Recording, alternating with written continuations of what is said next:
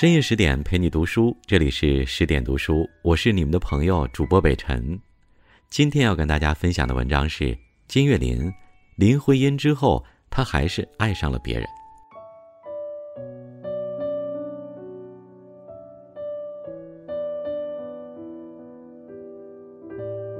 世上有这么一种人，提及他的名字，既让你觉得如雷贯耳，又同时对他一无所知。比如徐悲鸿、林清玄，还有今天要说的这位金岳霖。关于金岳霖的问题，零零散散只分作三大类：怎么看待金岳霖的痴情绝对？林徽因为什么拒绝金岳霖？金岳霖真的为林徽因终身未娶吗？仿佛金岳霖这个人只是暧昧往事中的一个灰暗符号，形象模糊。而真实的金岳霖，风度儒雅且举止西化，出自清朝后期洋务派的官僚家庭，父亲官至三品，出身高门大户，自身亦多年废寝忘食，耕耘于哲学与逻辑学，著作《论道》与《知识论》被当代著名的哲学家冯友兰评为“道超青牛，论高白马”。冯友兰又说了。金岳霖似是竹林七贤中的嵇康，有着魏晋时期的文人风度，生活不拘小节，浑身散发着哲学味道，内在流淌着魏晋风流。金岳霖断然不会想到，自己为后世所熟识，仅仅因为“天字第一号备胎”的称呼。金岳霖的确始终未娶，倒并非只为林徽因。安居一隅，只为默默守护心中所爱的故事，纵然美好，然则现实不是童话。金岳霖的嫡传弟子诸葛殷说过：“金先生任北京大学哲学系主任时，曾对我班同学公开承认，他曾与一美国在华女士同居过。”好友吴宓在日记中写道：“如感情浓厚，即访金岳霖与秦乐师而同居。”或访张奚若与杨景认识而结婚。有些人算了算，一九一四年至一九二五年，金若琳未满二十岁便在欧洲留学，也正是这十多年间与那位西方女友相恋。同居试婚类观点那时听起来惊世骇俗，细想之下却也正常。秦丽莲是不婚主义者，对中国式家庭生活极感兴趣。加上金岳霖本身就尊崇哲学家罗素，罗素极力主张试婚制，大意是婚前先同居一阵，以了解彼此性格及生活方式。一九二五年，金岳霖回国时，这位秦丽莲女士也伴随他一起。他们没有住在清华的宿舍里，而是住在热闹的北京城中，还特意请了两位厨师，分别做湖南菜与西餐。徐志摩曾经在书中描述金岳霖和女友秦丽莲刚到北京城的形象。老金他蹙着一头乱发，板着一张五天不洗的丑脸，穿着比俄国叫花更褴褛的洋装，别着一双脚。丽莲小姐更好了，头发比他耸得还高，脸子比他的更黑，穿着一件大的不可开交的古货杏黄花缎的老羊皮袍。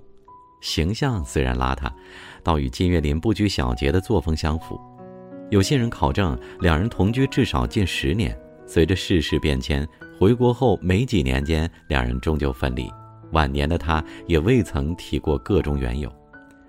金岳霖认识林徽因时已是一九三一年，此时已经没有再听见那位丽莲女士的消息。林徽因在北平养病，徐志摩为了避嫌才带上了她。从而两人相识，往后的几十年里，金岳霖始终独身。直到六十年代，李文怡回忆金岳霖同志生活轶事一文中透露，解放后，金岳霖也与新闻界四代女旦中的普希修走到一处。据传，金岳霖与普希修感情升温，常常邀她一起用餐，有过结婚的打算。可随着普希修身体落败，患得癌症，直至卧床不起，方才作罢。细数金岳霖的这两段感情，可以确定的是，他并非传闻中那般一生痴恋林徽因而未曾结婚。他活过漫长的八十九年，经历过浩荡时代，爱情不会是人生的主旋律。抽丝剥茧下，他对林徽因是什么感情呢？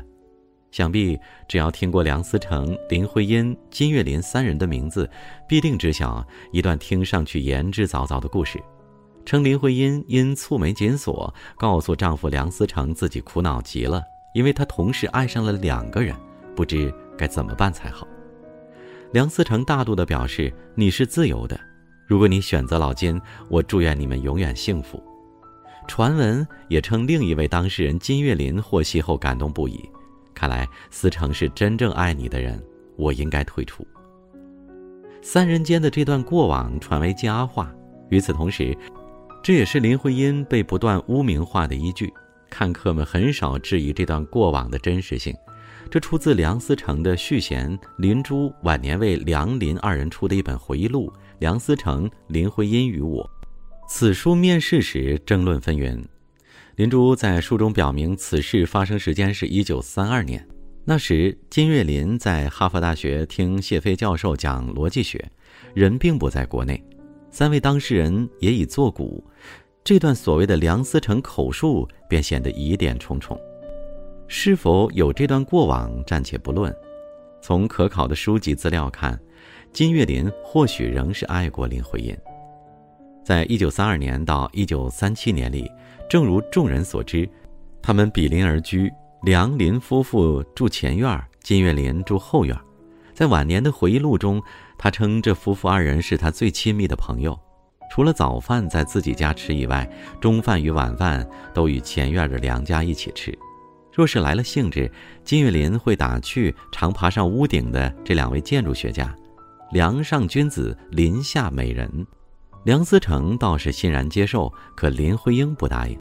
什么美人不美人？好像一个女人没有什么可以做似。我还有好些事儿要做呢。金岳霖只在一旁笑着鼓掌，表示赞成。后来，一九四零年，梁林夫妇迁到昆明北郊农村，住简陋的农舍里。在纪录片《梁思成与林徽因》的摄制组拍到这家农舍时，农舍的主人指着一个狭小的耳房说：“这就是当时金岳霖住的房间。”而那时，其他教授都有独立房间。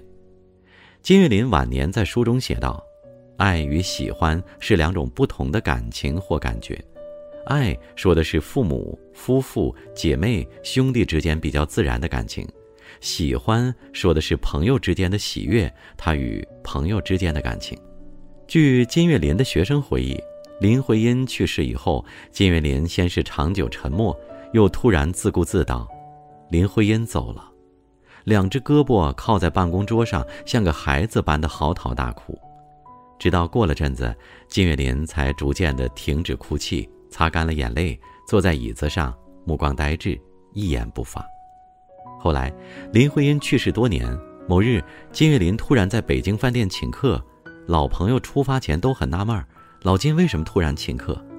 直到座无虚席，金岳霖才缓缓道：“今天是徽因的生日。”到了晚年，老爷子逐渐迷糊，有时连自己的名字也想不起，可零碎写些回忆录，特意提及三十年前带冰心写的那篇《我们太太的客厅》。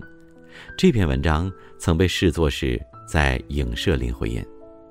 他以自己办的星期六碰头会为例，直指批判者并没有掌握其中的具体情况。家人已逝多年，老爷子还躺在病榻上，红尘往事忘了大半，字里行间却不忘为其证明。除去那些浮于表面的暧昧往事，真实的金岳霖又是什么样的呢？首先，他是位学术造诣很高的学者，他并非研究那些具体实用的方向，反而对研究哲学与逻辑学这些晦涩难懂的学科兴趣极大。曾有一个学生萧山问他：“您为什么要搞逻辑？”在那个时代的中国，这是极为冷门的学科。逻辑学相关书籍有大部分都是符号，难度不在高等数学之下。金玉林的回答很简单：“我觉得它很好玩。”早年间在美国留学时，他与好友还有一位美国姑娘在巴黎圣米歇大街上边走边争论，互相都无法说服对方，只气冲冲地说对方缺乏逻辑。可逻辑是什么？这比当时争论的问题给他留下更深刻的印象。他由此开始研究逻辑学，徐志摩曾评价他对学术的态度：金先生的嗜好是捡起一根名词的头发，耐心地拿在手里细分。他可以暂时不吃饭，但这头发丝粗的怪讨厌的，非给他劈开了不得舒服。在学术研究上，金岳霖似乎有些吃了。一九三八年九月，第一次昆明空袭警报发出后，多数人立即离开学校去城外躲避，只有金岳霖仍然专心写作，完全忽略了警报声。轰隆一下，震天响声将他从学海中拉了回来。几枚炸弹在前后几栋教学楼炸开，幸而金岳霖所在的那栋楼躲过一难。他被惊醒之后，方才想从楼里跑出来。此时，躲避空难的人们已经回来了。他们看见金岳霖木然地站在教学楼门口，不知在想什么，手中仍握着笔。那时，昆明常有日本飞机来轰炸，有时空袭警报响了，他会第一时间拿起自己的手稿，才想逃生。战争时期，他研读写作时间始终固定不变。那本《知识论》从昆明写到四川，好不容易完成了六七十万字，却在烽火连天中遗失。几十万字记住谈何容易？只能一字一字的重新再写。这本书后来也被哲学家们认为是开宗立派的哲学著作。诚然，金岳霖是不折不扣的哲学家，可生活中他从不谈枯燥哲学。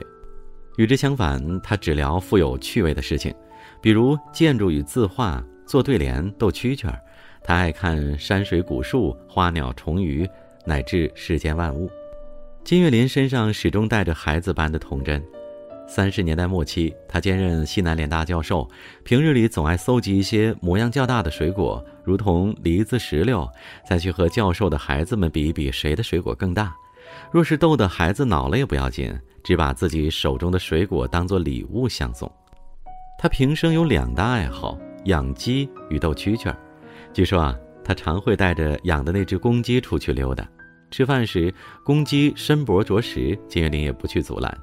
另一样爱好斗蛐蛐儿，还被老先生极为正经地评为：要把蛐蛐养好，需要有相当的科学。也难怪冯友兰说自己想象中的嵇康和记忆中的金先生相互辉映。做事由性致始，嵇康就曾提出“越明教而任自然”，任人之自然本性而发展。这样的金岳霖，在大家眼中或多或少有些怪异。他永远穿一身笔挺西装，还常年戴着一顶呢帽，帽檐压得很低，进教室也不脱下。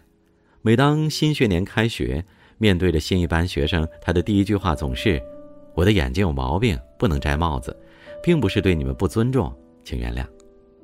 他拿自己举例：我左眼近视八百度，右眼远视七百度。如果来一辆汽车，我能看到七八个，我都不知道该躲哪一个，可能哪一个都不是，逗得满屋子的学生哄堂大笑。在学生眼中，金先生的课最特别，他从不课前点名检查哪些学生没来上课，若是问到，他不答反问，想来的自然会来。难不成还要去绑着他们上课吗？我不做如此无用的事情。他选人回答问题也显得特立独行，不刻意点名，反而以“今日轮到穿红色衣服的女生回答”来代替。汪曾祺在《金岳霖先生》一文中回忆，那时学校女生在蓝茵丹士林旗袍外面套一件红色毛衣，成了一种风气。到了晚年，很长一段时间，金岳霖是失落的。解放前夕，他从联大回到北京。此前在西南联大各种斗争都很激烈的场所，他已经觉得自己是落后分子。回京后不久，恰逢解放，老朋友张若曦兼任爱国民主人士与政治学家，自然忙得不可开交。梁思成、林徽因夫妇也忙于国徽设计。他本是极具爱国情怀的人，辛亥革命爆发时立即剪去自己的长辫。袁世凯接受日本丧权辱国一系列条约时，金岳霖还在国外留学，听闻消息痛哭良久。哪怕到了晚年，侄女从美国回来看他，待他听说侄女已经加入美国国局，二话不说立刻赶他出门。可此时只有他闲着，金岳霖愈发觉得自己这是大时代的局外人。又过了几年，一九五五年，金岳霖调任中国科学院哲学研究所副所长，同事认为他应该坐在办公室办公，可金岳霖恭而敬之的在办公室坐一上午，没有人找他，他也不知道该做些什么，只得调侃自己：如果我是一个知识分子的话，我这个知识分子确实不能办事。那个时代的学者有极朴素的信仰，金岳霖更是被视作人情世故上仿佛一张白纸。有一次，哲学研究所的领导去看他，临走时请他提需求，金岳霖直接说：“我要钱。”领导虽明白他的意思，不免有些尴尬。只见金岳霖掰着手指：“我的逻辑不要钱，论道也没有钱，但知识论一定要钱。”金岳霖如此执着于钱，并非为了自己，他晚年的工资虽高，多用于资助学生。家中两位厨师和拉车师傅的退休金已经提前备下，保证两位老人晚年能够饮食无忧。外交部长乔冠华被驱逐出境时，也是金岳霖自掏腰包助他留学。除此之外，有个真假莫辨的故事：上世纪八十年代，出版社决定再版林徽因的诗集，梁林夫妇已然作古，便去拜访金岳霖，请他辨认泛黄的照片拍照的时间地点。病卧在床的老人凝视着照片，一语不发。来人请他为诗集再版写些话，他沉默良久，方才拒了：“我所有的话，都应当同他自己说。没有机会同他自己说的话，我不愿意说，也不愿意有这种话。”一九八四年，金岳霖病情加重，重病期间，他曾写过一本回忆录与一份遗嘱。预感自己的生命或许将要结束。我死之后，请在我的存折中提出三千元献给党，请不要开追悼会，骨灰请让清风吹走。去世前，金岳霖多年深居简出，不愿出门。毛主席和他吃过几次饭，席间曾告诉他：“你要接触接触社会。”那时，金岳霖已经八十多岁。行动不便，约了个蹬三轮车的车夫，每天带着他在北京的繁华地段王府井转一圈。喧闹的王府井，人来人往，可以想见，社会的巨大变迁让他东张西望。金岳霖或许第一次感受到如此直观的强烈冲击，周围新旧交织的一切都在无言提醒着：属于他的时代过去了，滚滚红尘中，新的时代已经到来。汪曾祺曾在《金岳霖先生》一文中回忆：“谁也想不到，这位东张西望的老人是一肚子学问的大哲学家。在解构与消费主义的狂欢中，金岳霖博学且富有趣味的一面变得逐渐模糊。多年后，哲学家金岳霖变成了天字第一号备胎，建筑学家林徽因被污名为‘绿茶鼻祖’。然而，这些名词背后，却是一个个……”真实活过的生命，喧嚣之外，几百年后，历史又会记住怎样的他们呢？更多美文，请继续关注十点读书，也欢迎把我们推荐给你的朋友和家人，一起在阅读里成为更好的自己。我是北辰，感谢收听，明晚见。拨开不相关的人海，杜鹃你的时代。风花彩素留白，抖落一身尘埃。传来冰消雪融化，响亮寺外，晨昏光阴都在写山顶分开。人间的气候，不为谁更改。狂奔去经过，记忆的藤蔓。转淡，无怪乍暖还寒，天意自知冷暖，鲜艳突然凝过循环。长河里飘摇着谁瑰丽的诗篇？他至少道出梦中。